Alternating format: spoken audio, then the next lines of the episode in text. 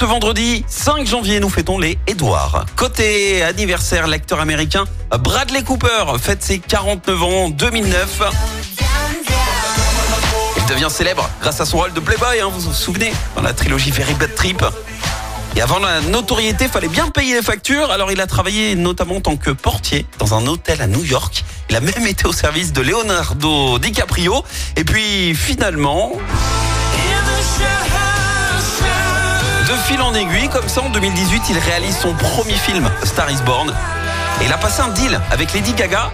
Elle a accepté de jouer sans maquillage à une seule condition, qu'il chante lui aussi en live toutes les chansons du film pour préserver les émotions.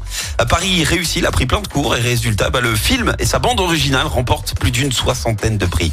Et puis c'est également l'anniversaire du chanteur américain qui possède plus de 450 cicatrices sur euh, le corps. Marilyn Manson. Elle est low. 55 ans.